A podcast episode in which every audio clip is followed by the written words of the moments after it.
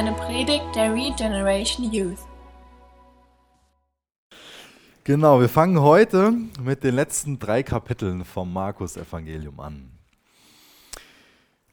Und mein Wunsch und mein Gebet ist, dass wir echt in unserer Beziehung zu Jesus erfrischt werden, dass wir ganz neu, soll ich das formulieren, dass wir ganz neu begeistert werden von Jesus und ihn ganz neu dafür bewundern, wie er gelebt hat, was er für uns getan hat.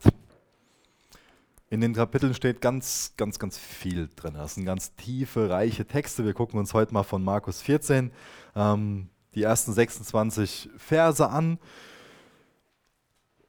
Und wir bekommen da unterschiedliche Vorbilder so vorgestellt. Das ist zum einen der Judas, das ist so ein Anti-Vorbild, und zum anderen die Maria, ähm, von der können wir unheimlich viel lernen. Von daher ist es vielleicht heute besonders für viele Mädels hier ähm, einfach was, ähm, wo sie einen einfachen Zugang zu haben.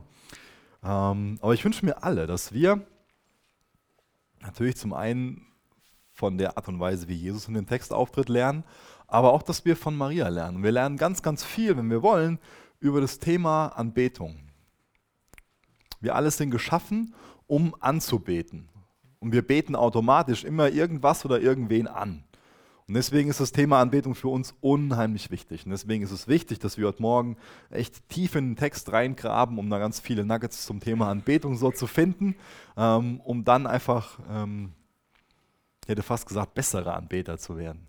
Ähm, vielleicht ist es gut ausgedrückt, biblischere Anbeter zu werden. Dass wir einfach wahre Anbeter sind, dass wir unsere Anbetung auf das fokussieren, wo es sich auch einfach ja, lohnt dass sich unsere Anbetung auf Jesus fokussiert und dass wir ihm einfach unsere, unsere Ehrerbietung bringen. Genau. Ich fange mal einfach an mit den ersten beiden Versen aus Markus 14. Markus 14, Vers 1 und Vers 2. Es waren nur noch zwei Tage bis zum Passafest und dem Fest der ungesäuerten Brote. Die obersten Priester und Schriftgelehrten suchten noch immer nach einer Gelegenheit, Jesus heimlich zu ergreifen und zu töten. Auf keinen Fall während des Passafests, hatten sie beschlossen, sonst gibt es einen Aufruhr. Während dem Passafest war die ganze Stadt voll mit Leuten. Ging es in den letzten Wochen ab und zu mal drum, dass da einfach zigtausende Pilger waren. Und die haben sich darüber gefreut, dass Gott sie in der Vergangenheit schon mal aus der Gefangenschaft, aus der Sklaverei, aus Ägypten herausgeführt hat. Das heißt, mit dem Passafest feiern sie die Befreiung durch Gott. Sie feiern, dass Gott sie frei gemacht hat und ihnen ein eigenes Land gegeben hat. Und so eine ähnliche Erwartung erfüllt jetzt wieder diese Stadt Jerusalem, diese Menschen dort. Schon Wochen vorher geht es in den ganzen Synagogen um das Passafest. Wochen vorher geht es auch schon darum, dass erklärt wird, dass die Erwartung da ist, dass ein Messias kommt. Aber nicht ein Messias, nicht ein Erlöser, nicht ein Christus in der Form, wie, wie Jesus es ist, sondern die haben sich danach gesehen, dass ein politischer Führer aufsteht, der die Römer wieder aus dem Land schmeißt, damit sie einfach wieder ein, ein, ein eigener Staat sind, die Israeliten. Und jetzt haben die führenden Leute da Angst vor Jesus, weil sie Angst haben, dass Jesus da so einen Aufruhr anzettelt. Und deswegen wollen die den loswerden. Die erkennen nicht, dass Jesus ihr wirklicher König ist, dass Jesus wirklich der Messias ist. Das erkennen sie nicht an, sondern sie lehnen ihn ab als Erlöser, als Messias, als, als Befreier. Und sie haben Angst davor, dass einfach diese ganzen Leute, die so erwartungsvoll in Jerusalem sind, irgendwas davon mitbekommen, dass, dass sie Jesus da weg haben wollen. Und deswegen wollen die das möglichst dann machen, wenn in der Stadt weniger los ist. Aber zum Beispiel in Matthäus 26, das ist so eine Parallelstelle zu unserem Text, da können wir nachlesen, dass Jesus sagt, dass er während dem Passa sterben wird. Der Plan von den Leuten da ist, dass sie ihn nach dem Passafest umbringen wollen. Und Jesus sagt, er wird während dem Passa sterben. Wenn wir das so durchlesen, dann können wir denken, dass Jesus einfach nur das Opfer von so einer Verschwörung, von den Umständen ist. Aber Jesus ist nie weniger oder mehr König als in, in der Situation hier.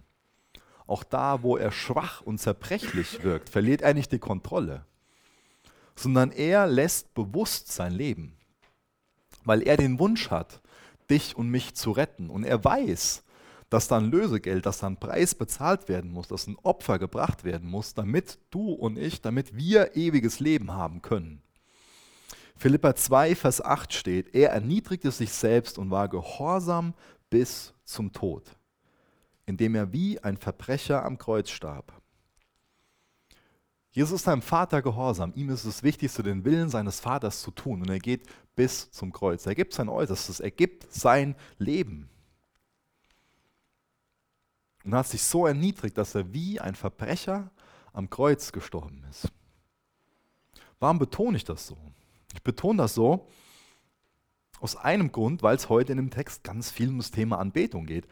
Und das ist eine ganz wichtige Wahrheit über Anbetung, dass wir erkennen, dass es bei Anbetung darum geht, dass Anbetung bedeutet, dass wir bereit sind, den Willen Gottes zu tun. Das ist eine gute Beschreibung für Anbetung. Wir haben ja so einen Musikstil, der sich Anbetung oder Worship nennt. Ähm, und das ist auch ganz gut. Der Musikstil, der verdient auch den Namen. Aber Anbetung ist natürlich wesentlich mehr. Anbetung ist das, was wir mit unserem Herzen machen. Ja? Ich habe das eben schon mal so ein bisschen angedeutet, dass, dass wir immer anbeten. Was bedeutet das denn, dass wir immer anbeten? Du und ich, wir haben nur, wir, wir sind begrenzte Wesen. Ich weiß nicht, ob das richtige Wort ist, aber was ich beschreiben will, ist, ähm, dein Tag hat nur 24 Stunden, genau wie mein Tag nur 24 Stunden hat. Ähm, ich gehe davon aus, dass auch dein, ähm, dass auch auf deinem Konto nicht begrenzt, unbegrenzt viel Geld ist und dass das, dass das irgendwo, dass da ein fester Betrag steht. Ähm, auch du hast nur eine gewisse Energie, eine, eine gewisse Kraft und du teilst dir das, was du hast, ein. Du setzt bewusst oder unbewusst deine Zeit für gewisse Sachen ein und für andere Sachen nicht, genauso mit deiner Energie und auch deinem Geld. Wie wir sagen da oft, ähm, ja, habe ich keine Zeit, aber eigentlich müssten wir sagen, ähm, dafür habe ich keine Zeit, mir ist was anderes wichtiger. Könnt ihr mir folgen so ein bisschen? Das heißt, dadurch, dass wir uns Zeit für was nehmen oder Geld für was nehmen, sagen wir, das ist mir wichtig, das ist mir weniger wichtig. Und dadurch beten wir immer irgendwas an. Weil anbeten bedeutet einfach sagen, das ist wichtig, das ist mir wow, das ist Und deswegen fängt Anbetung damit an, dass wir bereit sind, den Willen des Vaters zu tun. Dass wir bereit sind, Gottes Willen zu tun. Egal, ob das gerade so aussieht, dass es uns zum Vorteil ist oder zum Nachteil. Ich meine, wenn wir gerade diesen Vorteil für uns sehen, dann sind wir natürlich schnell dazu bereit, Gottes Willen zu tun. Aber wenn wir jetzt nicht unmittelbar so einen Vorteil für uns sehen, wie sieht es dann aus? Und es ist normal, dass wir mit Gottes Willen ringen, dass es da so einen so, so Kampf drüber gibt. Das sehen wir auch bei Jesus dann ähm, in, in ein paar Versen, wo er dann im Garten Gethsemane ist und sagt, Herr, bitte lass diesen Kelch an mir vorübergehen, was dafür steht, diese Leidenszeit. Aber er geht dann nachher und sagt, aber nicht mein Wille, sondern Gott dein Wille geschehe. Und das ist, das ist Anbetung. Lieder singen ist eine Sache, aber das ist wirklich Anbetung, wenn wir sagen, Herr, dein Wille geschehe. Vers 3 bis Vers 9. Jesus hielt sich inzwischen in Bethanien im Haus Simons auf, eines Mannes, der an Aussatz erkrankt war. Als sie beim Essen saßen, kam eine Frau mit einem wunderschönen Gefäß voll kostbaren Öls. Sie zerbrach das Gefäß und goss Jesus das Öl über den Kopf. Einige am Tisch waren darüber entrüstet. Warum wurde dieses kostbare Öl so verschwendet? fragten sie. Sie hätte es für ein kleines Vermögen verkaufen und das Geld den Armen geben können. Und sie wiesen sie scharf zurecht. Doch Jesus hielt ihnen entgegen, Lasst sie in Ruhe. Warum bringt ihr sie in Verlegenheit? Sie hat auch etwas Gutes getan. Die Armen werden immer bei euch, werdet ihr immer bei euch haben. Ihr könnt ihnen helfen, wann immer ihr wollt, aber ich werde nicht mehr lange bei euch sein. Sie hat getan, was in ihrer Macht stand und meinen Körper im Voraus zum Begräbnis gesalbt. Ich versichere euch, überall in der Welt, wo die gute Botschaft gepredigt wird, wird man sich auch an diese, an die Tat dieser Frau erinnern.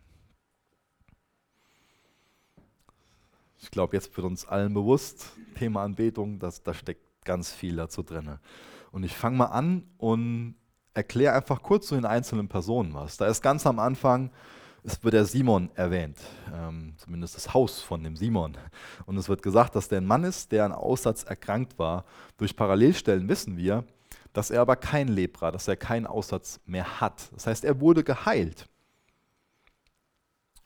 Und da nur einen, einen kurzen Nebensatz, bevor wir uns dann die nächste Person angucken.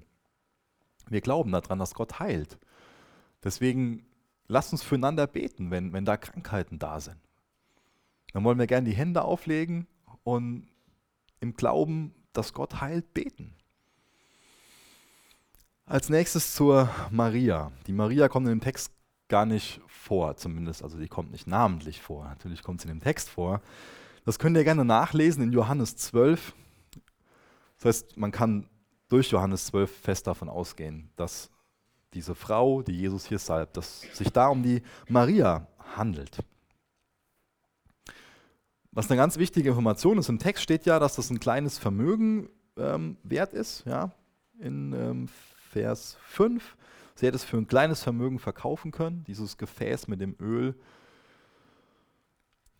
Das heißt, dass das Öl, was sie hatte, das war auf jeden Fall mehr wert wie ein Jahreslohn von einem Arbeiter. Das war wirklich ein Vermögen. Wodurch war sie im Besitz von, von so einem ja, kostbaren Ölfläschchen? Da gibt es zwei Möglichkeiten. Habe ich mir angelesen. Zum einen kann das die Aussteuer von ihr gewesen sein, also die Mitgift. Ich weiß nicht, ob ihr alle wisst, was sowas ist. Ähm, heute gibt es sowas nicht mehr so oft, aber so zu Zeiten von unseren Eltern war das noch einfach an der Tagesordnung. Ähm, für unsere Großeltern, da war das auf jeden Fall, ähm, war das einfach Brauch. Ja? Das heißt, die Mädels haben einfach ihr ganzes Leben lang irgendwelche Sachen geschenkt bekommen, die sie zu dem Zeitpunkt noch gar nicht gebraucht haben.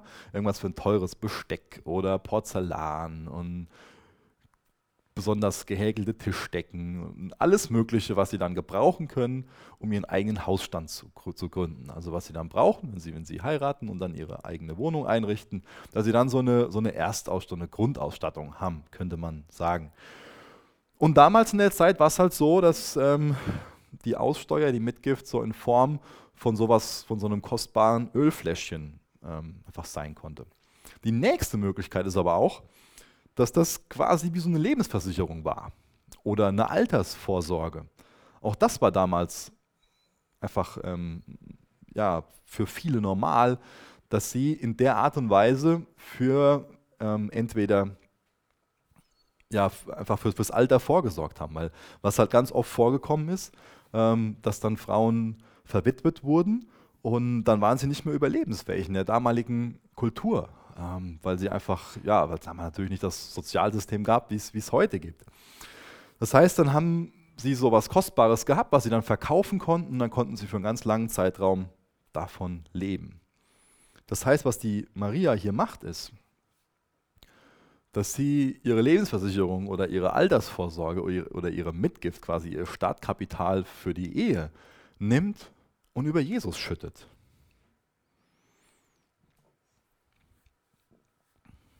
Das ist faszinierend, oder? Verstehen wir die Symbolik, die da drin ist? Die nimmt alles, was sie hat. Und sagt mir, Jesus, du bist so kostbar, du wirst damit gesalbt. Man, man, könnte das jetzt mal ein, anderes Bild verwenden und sagen, die geht jetzt hier all in. Ja, die sieht den König der Könige gegenüber sitzen und guckt sich das, das Blatt an, was sie hat, geht jetzt hier um, um, um Pokern und, und sieht, ein besseres Blatt werde ich nie bekommen. Das ist jetzt hier mein Royal Flush.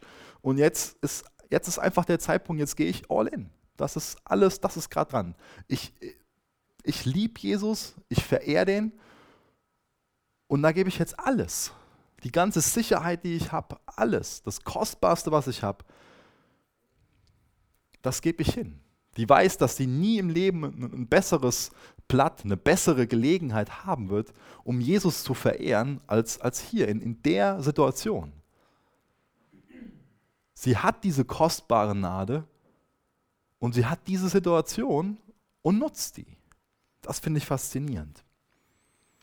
Wir können viel von der Maria lernen. Es gibt nämlich noch ein paar Parallel- oder ein paar andere Stellen, wo sie vorkommt. Zumindest drei. Einmal in Lukas 10, ab Vers 38. Da sitzt sie auch zu Jesu Füßen und hört ihm einfach zu. Und dann in Johannes 11, auch Vers 38, auch ab Vers 38. Da ist sie in einer total krassen, schwierigen traurigen Situation. Ihr Bruder ist gestorben und sie kommt zu Jesus und setzt sich wieder zu Jesu Füßen hin. Das heißt, immer, wo die Maria in der Bibel erwähnt wird, setzt sie sich zu Jesu Füßen. Und zu verschiedenen Situationen. Und, und das sollten wir auch lernen, dass wir, egal wie unsere Situation aussieht, dass wir uns zu Jesu Füßen setzen dass wir ihn zu unserem Zufluchtsort machen. Wenn die Tage gut sind, einfach nur um, um zu lernen und auch wenn es schwierig ist, auch wenn, wenn Trauer da ist, wenn Verlust da ist, wenn wir drohen zu, zu zerbrechen, wenn das Leben uns einfach die Luft zum Atmen nimmt, dass wir dann zu Jesus hingehen, uns zu seinen Füßen hinsetzen. Und jetzt hier in der Situation. Sie hat als Eineste begriffen, dass Jesus nicht nur einfach sagt, dass er sterben wird, sondern sie salbt wirklich Jesu Körper zum Begräbnis.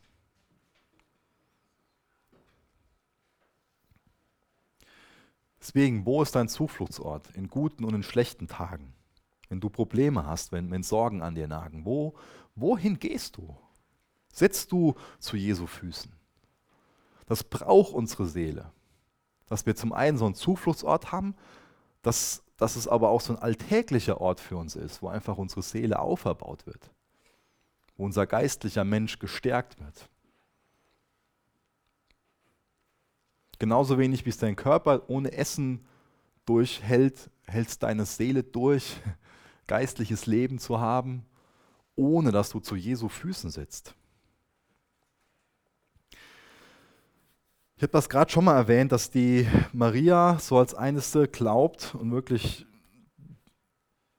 dass sie das als Eineste bewusst ist, dass Jesus das ernst meint, was er da sagt, dass er sterben wird. Und deswegen lesen wir da in Vers 8 davon, dass sie Jesu Körper für das Begräbnis salbt. Maria wusste, dass Jesus gekreuzigt wird und wieder auferstehen wird. Warum haben die Jünger, warum haben die religiösen Leiter da keinen blassen Schimmer von? Was da für ein, ja, was, was da für für ein Werk geschehen wird durch Jesus. Meine, die Jünger sind seit drei Jahren mit Jesus unterwegs. Die essen mit dem, die fahren mit dem Boot mit Jesus über den, über den See und, und verbringen einfach Zeit. Die, die schlafen neben dem, die tauschen sich aus. Wir sollten doch jetzt hier, nachdem wir schon wie oft davon gelesen haben, dass Jesus ankündigt, das und das wird kommen. Ich gehe nach Jerusalem, um mich hinzugeben, um mich zu opfern als Erlöser für die Menschen, damit ihre Schuld vergeben werden kann, damit sie eine Beziehung zu Jesus haben können, zum Vater haben können. Warum erkennen die das nicht? Warum erkennen das die religiösen Führer nicht? Verstandesmäßig kannten die das Alte Testament wesentlich, wesentlich besser als wir alle zusammen. Die hätten uns bei jedem Bibelquiz zum Alten Testament sowas von fertig gemacht. Die kannten das Alte Testament auswendig. Und wir lesen heute so, so Texte wie Jesaja 53, wo wir ganz klar wissen, das lesen wir im Abendmahl oft, wo ganz klar in, in, in Prophetien, die hunderte Jahre bevor vor dem Text, den wir heute vor uns haben, geschrieben wurde, wo beschrieben wird, detailliert, was mit Jesus passiert. Die kennen so Texte wie Psalm 22, könnt ihr euch zu Hause mal in Ruhe durchlesen. Und trotzdem erkennen sie nicht, dass Jesus der König ist, auf den sie warten. Warum erkennen die das nicht? Auch das ist wieder eine ganz wichtige Lektion über Anbetung. Die Erkenntnis Gottes fängt mit der Anbetung Gottes an. Die Erkenntnis Gottes fängt mit der Anbetung Gottes an. Wir können Gott nicht kennen, wenn wir einfach nur in der Bibel lesen. Du kannst die Bibel so gut kennen, wie du willst. Das bedeutet nicht, dass du dadurch auch Gott kennst. Es ist was ganz anderes, Dinge über Gott zu wissen oder Gott zu kennen. Du kannst viele Dinge über Jesus wissen. Das muss aber nicht bedeuten, dass du Jesus kennst. Die Erkenntnis Gottes fängt mit der Anbetung Gottes an. Die Maria, die weiß das, die hat diese Erkenntnis, weil sie Gott anbetet. Weil sie sagt, du bist mein König. Dir gebe ich mein Kostbarstes hin. Nach dir, nach deinem Willen richte ich mein Leben aus. Ich gebe mich hin. Und dann können wir Gott erkennen.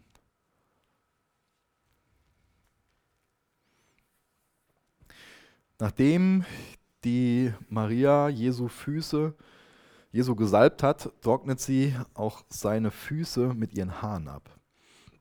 Das heißt, sie riecht danach auch nach diesem Parfüm, nach diesem Öl, was da vergossen, was da, ja, womit Jesu gesalbt wurde. Auch das ist eine Sache, eine Folge, eine Konsequenz durch Anbetung. Anbetung macht was mit uns. Durch Anbetung bekommen wir sozusagen einen anderen Geruch. Und wir haben schon mal dieses, dieses Sprichwort, dass wir uns selbst nicht mehr riechen können. Ja? Geht es dir schon mal so, dass du dich selbst nicht mehr riechen kannst? Und wenn wir nicht mehr länger Bock haben zu schmüffeln, dann ist es vielleicht gut, wenn wir uns selbst ausgießen und anbeten. Da bekommen wir einen anderen Geruch durch. Dadurch werden wir umgestaltet in Jesu Ebenbild. Dadurch ändert sich unser Charakter, unsere Einstellung. Dann werden wir dankbar und bekommen ein freudiges Herz. Das macht was mit uns. Das erzeugt einen ganz anderen Duft, wenn wir anbeten. Das macht was mit uns, das macht aber auch was mit den Leuten um uns herum. Denn das ganze Haus hat danach danach gerochen. Und wenn du anbetest, dann riechen die Leute um dich herum auch was davon, ja? Und das sollte die Art und Weise sein, wie sich, wie sich Jesus durch die Welt verbreitet dass wir einen anderen Geruch bekommen, dadurch, dass wir anbeten. Dadurch, dass wir ihn so lieben, ihn verehren. Und dann riechen die anderen was davon und werden selbst dazu inspiriert, ihr Leben zu geben, ihr Leben zu vergießen.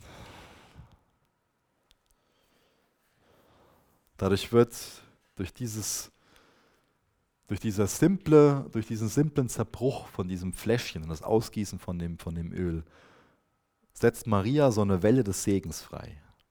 Sie segnet Jesus, aber das segnet auch sie selbst und das segnen wir die anderen um sie herum. Ich finde es interessant, dass das in Bethanien passiert. Eine wichtige Information zu Bethanien ist, dass ähm, diese Stadt für Armut und Elend bekannt ist, oder diese Städtchen, eher ein kleines Dorf.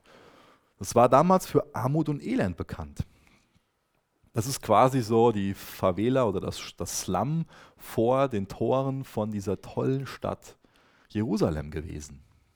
Und für was ist dieses kleine Dorf, dieses kleine Städtchen heute bekannt? Das verbinden die wenigsten heute noch damit, dieses Thema Armut und Elend. Aber wenn wir die Bibel kennen, dann verbinden wir mit diesem Namen Bethanien dass da wirklich angebetet wurde. Das ist keine Kleinigkeit, die da passiert, aber irgendwo will ich das mal so ausdrücken. Durch diese Kleinigkeit, die da passiert, wird so was Großes. Ja? Da ist dieses simple Abbrechen von, von diesem Flaschenhals und Ausgießen. Und da wird so eine Welle freigesetzt. Deswegen sollten wir es nie unterschätzen. Wenn wir irgendwie so einen göttlichen Impuls haben, was, da, was dadurch passieren kann. Dadurch kann die Bedeutung von dem Namen Seelbach anders werden oder von dem Namen Breitscheid. Oder besonders wichtig Medenbach. Also nein. Äh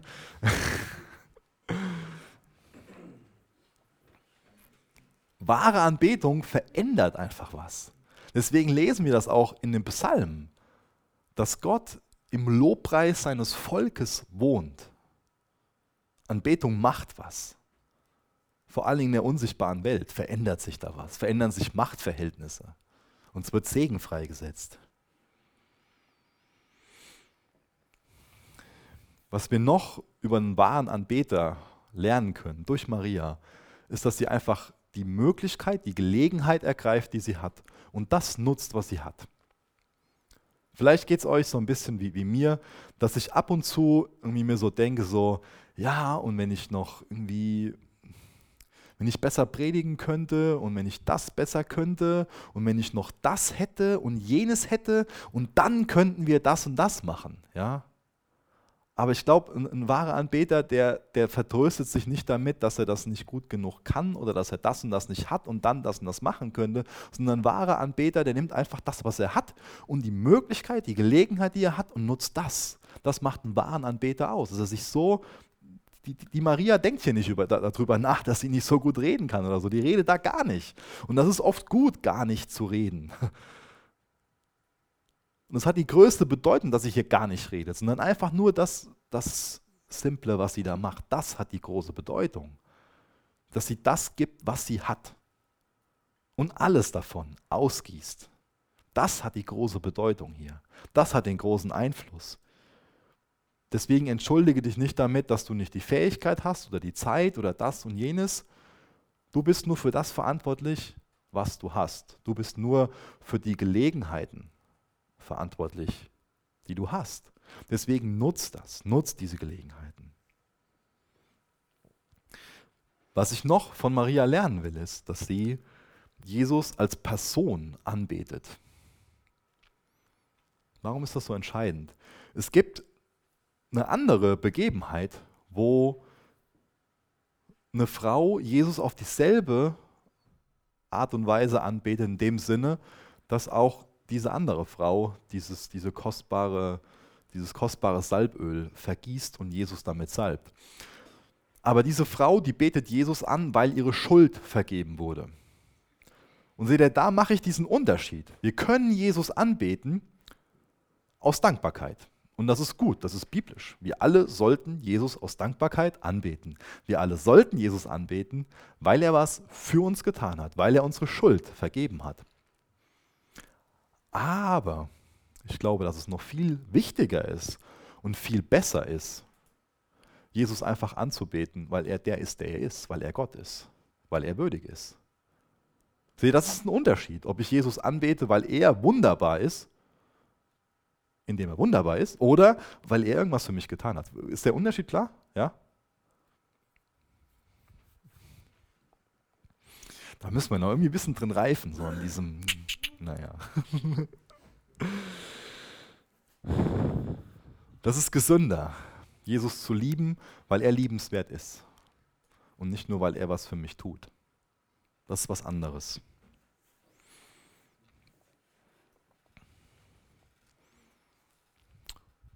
Noch eine Sache, die wir von der Maria lernen können und die uns hilft, dass wir wahre Anbeter sind und bleiben, ist, dass sich die Maria nicht von der Kritik von anderen Leuten abhalten lässt, Jesus zu lieben und anzubeten. Ich habe eben schon mal die verschiedenen Stellen ähm, genannt. Sie wird oft dafür kritisiert. Auch hier wird sie kritisiert und so ist doch Verschwendung. Ja? Kritik von anderen Leuten hält wahre Anbeter nicht davon ab, Jesus zu lieben und Jesus anzubeten. Eine andere Sache, die wir auch noch aus der Geschichte lernen können, ist, dass der sogenannte vernünftige Standpunkt nicht immer das Richtige ist. Was meine ich mit diesem vernünftigen Standpunkt?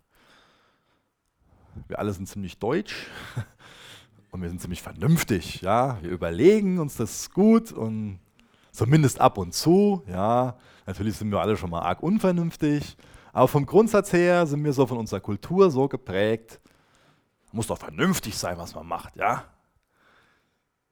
Und hier, das ist doch absolut unvernünftig. Die Altersvorsorge da wegzuschmeißen, ja? Die Aussteuer wegzuschmeißen. Es ist doch, also hallo. Hätte man nachdenken sollen, die Maria, ja? Hätte sie das behalten oder wie der Judas da oder die anderen Jünger vorgeschlagen haben, dann ja, können wir auch den Arm geben. Aber da kommen wir gleich nochmal zu. Das Vernünftige ist nicht immer so auch der richtige Standpunkt. Liebe ist nicht berechnend. Liebe ist überschwänglich und Liebe will sichtbar werden. Und die Maria weiß hier, hier hat sie eine Gelegenheit, Jesus zu lieben. Und Liebe will das Kostbarste geben, was man hat. Und das Kostbarste, was wir geben können, ist unser Leben. Jesus hat das Kostbarste, was er hat, sein Leben für uns, für dich und mich hingegeben. Deswegen die Frage, für wen oder was gießen wir unser Öl aus? Wo gehen wir, um das Bild von den Pokern aufzugreifen, all in? Auf was setzt du das, was du hast? Ja, also beim Pokern geht es darum, du hast ein paar Karten, nur ganz kurz. Du hast ein paar Karten auf der Hand und hast vor dir einen Einsatz, hast Geld und musst anhand von den Karten, die du auf der Hand hast und die du erwartest, entscheiden, wie viel du setzt. Und im Leben treffen wir, glaube ich, ähnliche Entscheidungen. Ich habe das eben schon gesagt, wir haben nur 24 Stunden pro Tag und wir haben nur so und so viel Energie, nur so viel Geld und müssen uns das einteilen. Und dann treffen wir eine Entscheidung und sagen, ich setze auf die Karriere oder ich setze da drauf, ich setze da drauf. Und für was gehst du all in? Also für was nimmst du alles, was du hast und sagst, da drauf setze ich, um einfach zu gewinnen? Für was gehst du all in? Für was gießt du dein Leben aus? Oder lässt du dich vielleicht nur irgendwie da so mit der Entscheidung so ver vertrösten und denkst so, ja, die Jugend, da muss ich mich ja erstmal ausleben und meine Erfahrungen sammeln und danach kann ich dann mal gucken, für was ich mich entscheide und so weiter.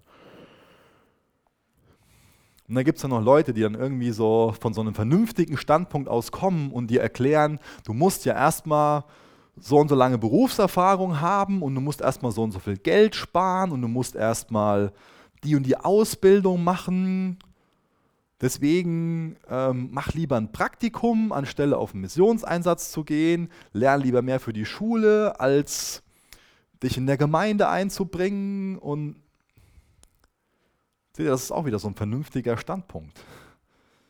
Was hat denn der vernünftige Standpunkt für einen Ewigkeitswert? Natürlich ist es auch gut und richtig, und ich will jetzt hier keinem irgendwie davon abhalten, einen vernünftigen Beruf zu lernen. Definitiv nicht. Aber wir müssen Prioritäten setzen. Und wenn dir dein Beruf wichtiger ist als Jesus, dann betest du deinen Beruf an und nicht Jesus.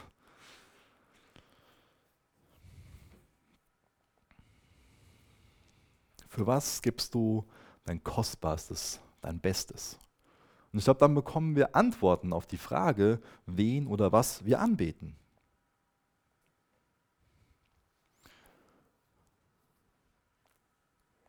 Damals haben natürlich auch viele Frauen dieses Salböl für sich genommen, um selbst attraktiver dadurch zu werden. Aber ich stelle mal die Frage, ob eine andere Frau so attraktiv geworden ist wie die Maria.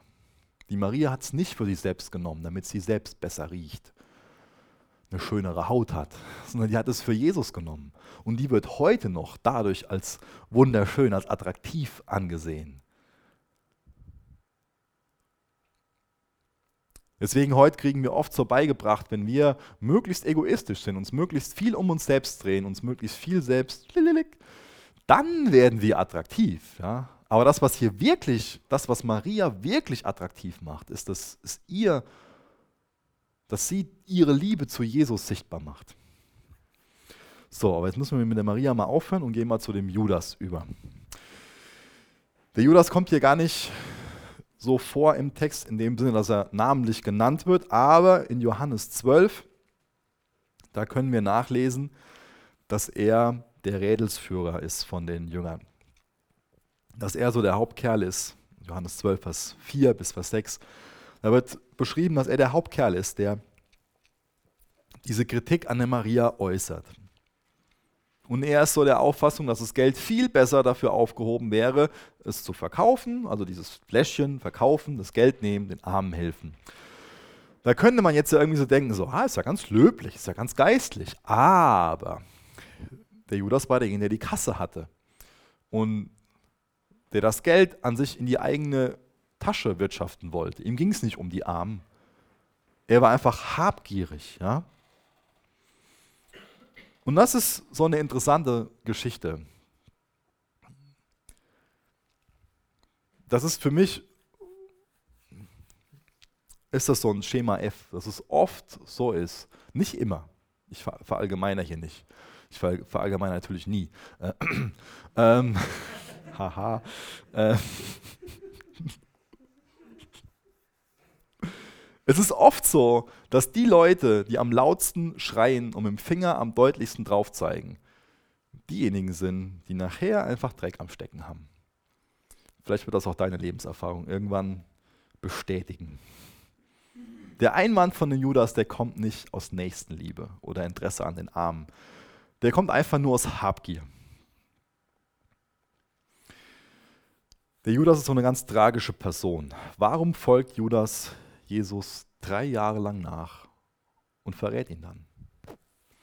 Der Judas wird schon mal so als Opfer von Umständen dargestellt, als ob er nicht anders konnte, als ob er nur passiv was irgendwie über sich ergehen hat lassen. Aber Jesus hat den Judas oft gewarnt und Judas hat ganz bewusst Jesus verraten. Er hätte ganz bewusst die Möglichkeit gehabt, da rauszukommen. Für mich ist der Judas einfach eine, eine ganz große Warnung, besonders an, an Christen, die in so einer Gegend aufwachsen wie jetzt hier, besonders an Christen, die aus einem christlichen Elternhaus kommen. Jetzt komme ich wieder zu so einem Thema, was so ein bisschen Lieblingsthema von mir ist. Dieses Gott hat ganz viele Kinder, aber Gott hat keine Enkelkinder. Seht ihr, wir müssen irgendwann Entscheidungen treffen. Wir müssen irgendwann sagen, ich will mit Jesus leben oder nicht. Und ich glaube, dass das das Riesenproblem von dem Judas gewesen ist, dass er Jesus nur so nachgefolgt ist und da falsche Motive bei hatte.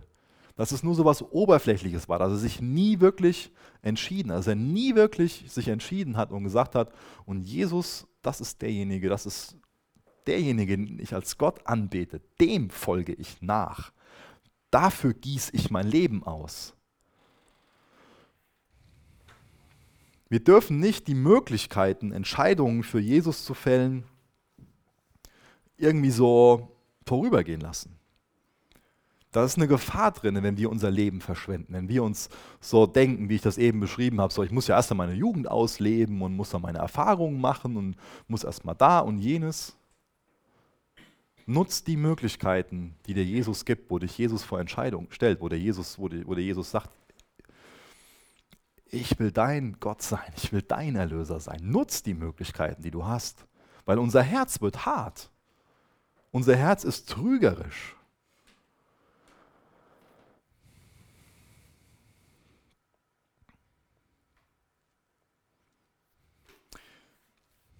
Ich gehe jetzt mal kurz darauf ein.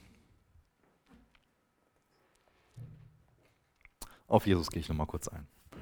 Und zwar er ist derjenige, der hier die Maria verteidigt. Und der hergeht und sagt, die tut mir noch was Gutes. Ja? Und das ist wichtig, dass wir wissen, nichts, was wir aus Liebe getan haben, Jesus gegenüber, ist irgendwie vertan. Ja? Jesus freut sich total über ihr Herz, über ihre Anbetung. Jesus bedeutet das was. Ihm ist es nicht egal. Ihm bedeutet das jede Menge, was Maria da macht. Und er kritisiert dann die Jünger.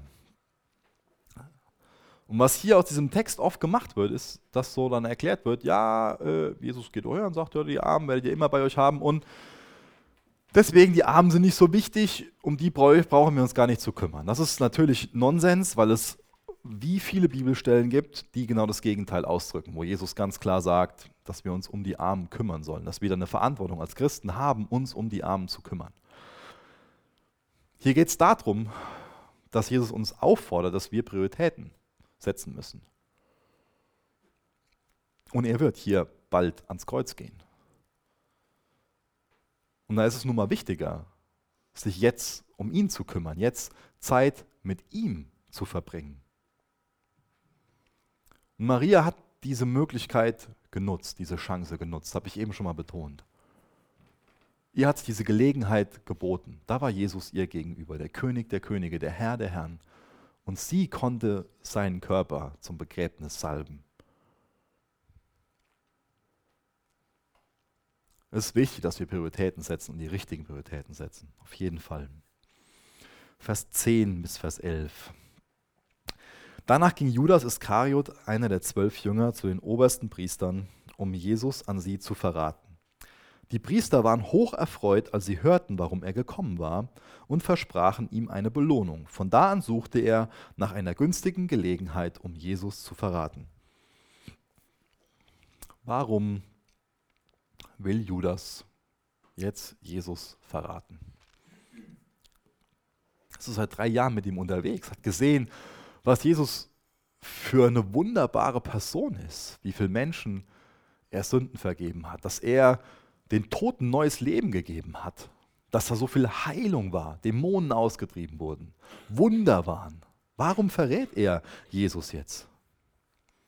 Wir können davon ausgehen, dass Judas sich gewünscht hat, dass Jesus so eine politische Revolution, Rebellion startet so und ja, die Römer aus dem Land schmeißt, wie ich das eben schon mal beschrieben habe. Das heißt, Judas kennzeichnet so die Gier nach Geld und Status. Er will einfach jemand sein. Er hat jetzt schon die kleine Kasse und denkt sich, okay, in Gottes Reich bin ich dann der Finanzminister. Dann bin ich jemand ganz Bedeutendes. Judas will einfach jemand sein. Gier nach Geld und Status.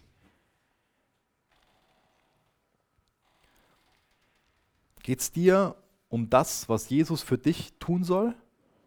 Oder geht es dir darum, wie Maria, das Kostbarste, was du hast, für Jesus zu geben? Das ist ein Riesenunterschied. Und seht ihr, wir haben, oder unsere Generation ist sehr davon geprägt, dass wir selbstverliebt sind, dass wir sehr individualistisch sind und meinen, es geht nur um uns. Und dann müssen wir uns selbst irgendwie überreden, Jesus in unser Leben zu lassen. Und dann machen wir das nur, damit er unsere Sünden wegnimmt. Und danach hat er die Verantwortung, uns mit allen Dingen zu segnen. Wir dürfen nie krank werden. Wenn es ein Schnupfen ist, überfordert uns das. Wenn wir nicht die Freundin, den Freund bekommen, dann ist Gott nicht mehr real. Wenn wir arbeitslos werden, dann stirbt Gott. Dann ist unser Glaube nichts mehr wert. Wenn unsere Träume, unsere Wünsche nicht in Erfüllung gehen, dann treten wir Gott mit Füßen. Und wenn wir so sind, dann stelle ich es in Frage, ob wir wirklich eine Beziehung zu Jesus haben und wirklich ihn als Gott angenommen haben. Oder ob wir nicht selbst Gott sind und meinen, wir könnten Gott vorschreiben, was er für uns machen muss. Judas war selbst Gott. Er wollte, dass Jesus ihm einfach, dass, Jesus einfach nur Mittel zum Zweck ist, dass er einen Posten bekommt, dass er mehr Geld bekommt, mehr Ansehen bekommt, mehr Macht. Ihm geht es einfach nur um sich. Er betet sich selbst an. Er ist für sich selbst Gott.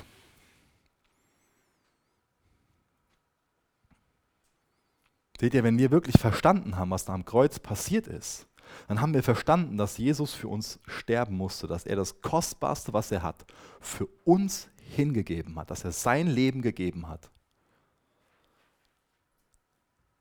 Und wie kann es dann noch sein, dass wir uns anmaßen, dass wir Gott dann wegen irgendwas unterstellen, dass er uns nicht liebt, wenn er seine Liebe einmal für alle Zeit geoffenbart hat? Er hat seine Liebe darin offenbart, dass er für uns am Kreuz gestorben ist. Wie kann es dann sein, dass wir meinen, Jesus muss uns jetzt den Partner geben oder den Job geben, nur weil wir es mal hingekriegt haben, an drei Morgen früher aufzustehen und Bibel zu lesen oder weil wir irgendwas in der Gemeinde gemacht haben? Natürlich überspitze ich das Ganze jetzt ein bisschen, aber ich glaube, das ist ein Riesenthema für uns. Und ich glaube, wir alle wollen nicht Judas sein, sondern wir alle wollen wie Maria sein. Wenn wir einmal diese Liebe am Kreuz gesehen haben, warum meinen wir da noch, dass Jesus uns noch auf irgendeine andere Art und Weise lieben muss. Und warum meinen wir dann,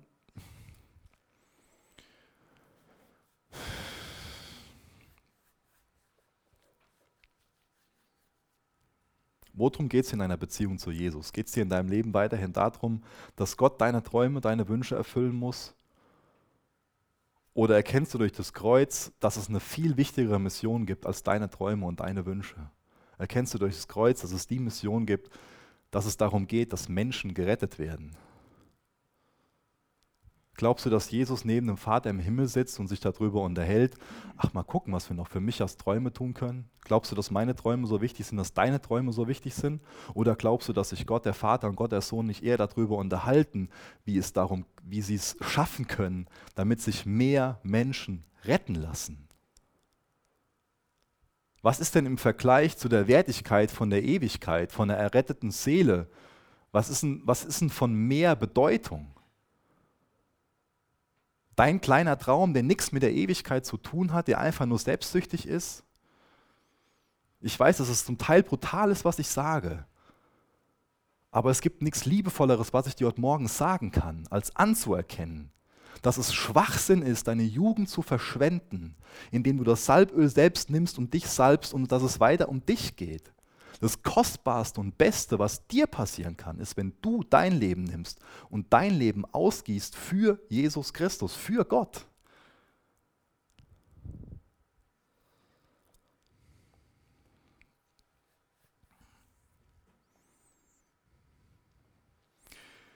Die Maria ist dafür bekannt, dass sie Jesu gesalbt hat.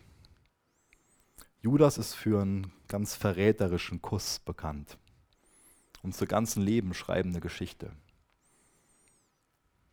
Was schreiben wir für eine Geschichte? Dass wir versucht haben, möglichst reich zu werden, möglichst bedeutend zu werden, möglichst cool, möglichst hip zu sein, möglichst toll zu sein. Oder schreiben unsere Leben eine Geschichte, dass wir unser Leben gegeben haben. Dass wir das Kostbarste, was wir haben, gegeben haben, um den Leuten um uns herum zu offenbaren, den Geruch in die Nase zu treiben, dass Jesus ihr Erlöser sein will. Nachdem wir jetzt viel über Anbetung gelernt haben, gibt jetzt noch einen längeren Textabschnitt, wo es darum geht, Jesus anzubeten, wo wir eine Möglichkeit aufgezeigt bekommen, wie wir wahre Anbeter bleiben können. Nämlich als nächstes wird das Abendmahl eingesetzt. Ich lese den Text mal vor, Vers 12 bis Vers 26. Am ersten Tag des Festes der ungesäuerten Brote, dem Tag, an dem die Passalämmer geopfert wurden, fragten die Jünger Jesus, wo sollen wir hingehen und das Passamal vorbereiten? Jesus schickte zwei von ihnen nach Jerusalem, um die nötigen Vorbereitungen zu treffen. Wenn ihr in die Stadt kommt, sagt er zu ihnen, wird euch ein Mann begegnen, der einen Krug Wasser trägt folgt ihm. Geht in das Haus, das er betritt, und sagt zu dem Besitzer des Hauses, unser Lehrer lässt fragen, wo ist der Raum, in dem ich mit meinen Jüngern das Passamal feiern kann. Er wird euch nach oben in einen großen Raum führen, der für das Festmahl schon hergerichtet ist. Das ist der Ort. Dahin geht und bereitet unser Mahl vor. Die beiden Jünger machten sich auf den Weg in die Stadt und fanden alles genauso, wie Jesus es gesagt hatte. Und sie bereiteten dort das Passamal vor. Am Abend kam Jesus mit den zwölf Jüngern. Als sie um den Tisch saßen und aßen, sagte Jesus, ich sage euch aber, einer von euch wird mich verraten, einer, der hier mit mir ist.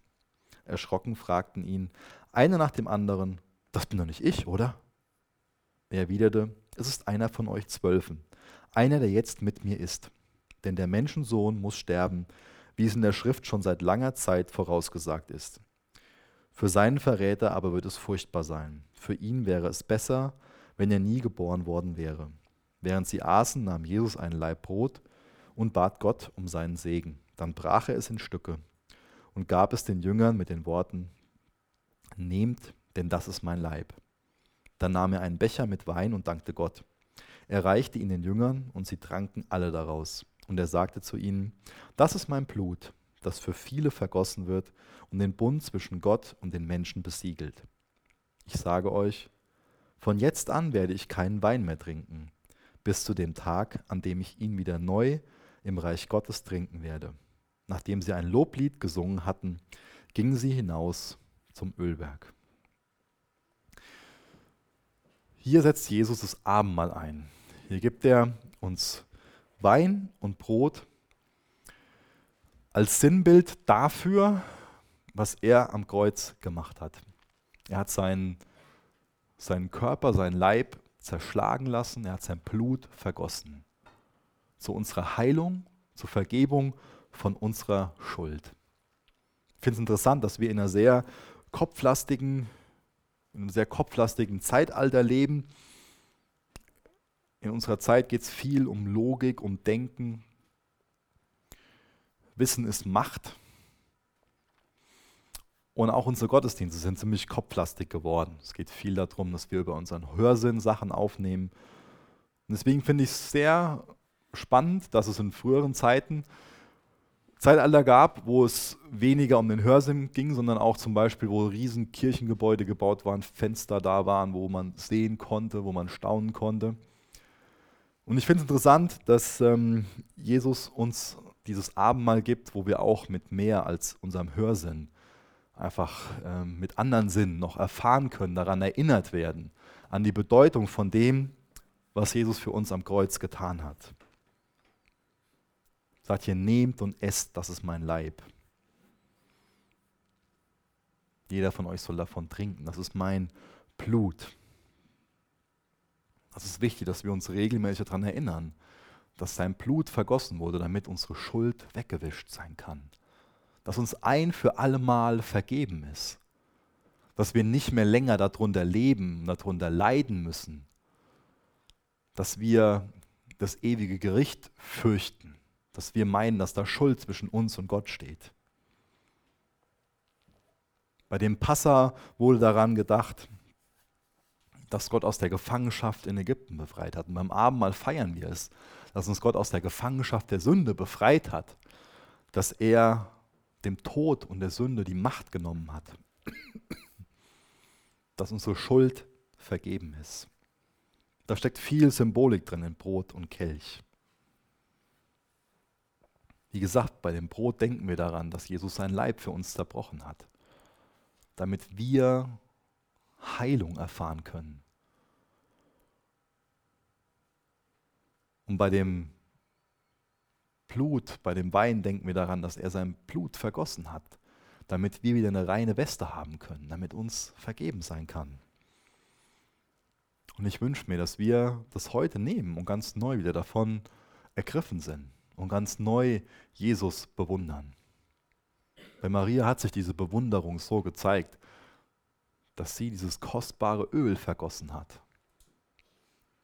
Und ich wünsche mir für uns, dass da nie so eine oberflächliche Routine reinkommt und dass wir so das nur noch so als kleinen Gottesdienstabschluss sehen und so schnell das Trinken und Essen, sondern dass wir neu davon angesteckt werden, wie groß das ist, wie wunderbar das ist, was Jesus dort am Kreuz gemacht hat.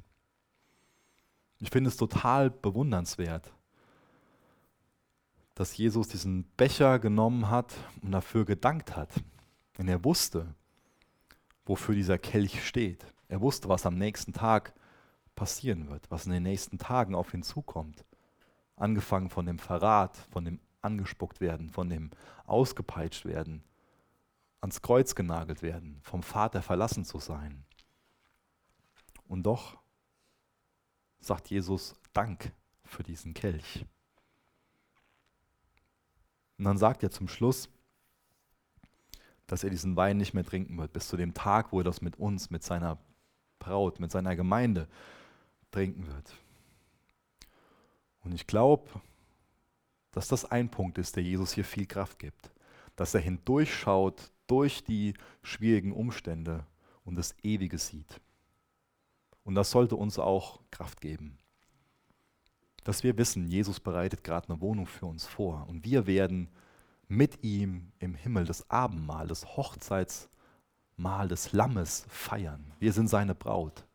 Es wird diesen Tag geben, wo der Teufel keine Macht mehr hat, wo es kein Leid mehr gibt, wo es keine Trauer mehr gibt, wo es nur noch Freude und Sieg gibt. Das kann dir und mir Kraft geben, durch schwierige Umstände durchzugehen. Und dann singt er am Ende. Und gleich wird noch vorgelesen nach dem Abendmahl, was, was sie dann gesungen haben. Ich weiß nicht, ob mir irgendwie da nachgewesen wäre, in so einer Situation dann zu singen. Wahrscheinlich nicht, sehr sicher nicht. Aber auch das ist wieder eine Sache, die wir über wahre Anbetung lernen können. dass wir daran festhalten, dass Jesus würdig ist, angebetet zu werden. Und auch wenn uns nicht danach ist, zu singen. Dass sich dadurch, dass wir singen, uns bewusst entscheiden, durch Lieder, durch Musik anzubeten, dass unser Blick sich hebt und dass dadurch auch unsere, unsere Seele sich hebt. Jesus, ich danke dir dafür, dass wir dein Wort haben, dass wir Vorbilder haben wie die Maria. Jesus, wir wollen von Maria lernen. Jesus, ich möchte dich bitten, dass wenn jemand heute Morgen hier ist, der noch keine bewusste Entscheidung getroffen hat, dir nachzufolgen, dass es heute Morgen passiert, Herr. Und Jesus, du kennst unsere Motivation, du weißt, warum wir dir nachfolgen. Ob wir so ein Judas sind und nur irgendwie unser eigenes darin sehen, dass wir einfach nur die Gier nach Ansehen, nach Macht, nach Wohlstand haben und dich dafür missbrauchen wollen, dass wir mehr Macht, mehr Wohlstand bekommen. Oder du weißt, ob wir so eine Maria sind, denen es einfach nur darum geht, alles für dich zu geben, nachdem wir erkannt haben, was das Kreuz für uns bedeutet. Jesus, bring uns dahin. Jesus, nicht durch ein schlechtes Gewissen, sondern durch ein Werk von deinem Geist, dass wir alle dich anbeten, weil du würdig bist, angebetet zu werden, weil du König der Könige bist. Jesus, wir wollen auf das Kreuz zurückblicken und deine Liebe darin entdecken. Und dann soll es in unserem Leben nur noch darum gehen, dass wir uns ausgießen für dich, dass wir dich lieben, Herr, und dich bewundern. In Jesu Namen. Amen. Für das Anhören der Predigt. Weitere Informationen findest du unter www.regenerationyouth.de.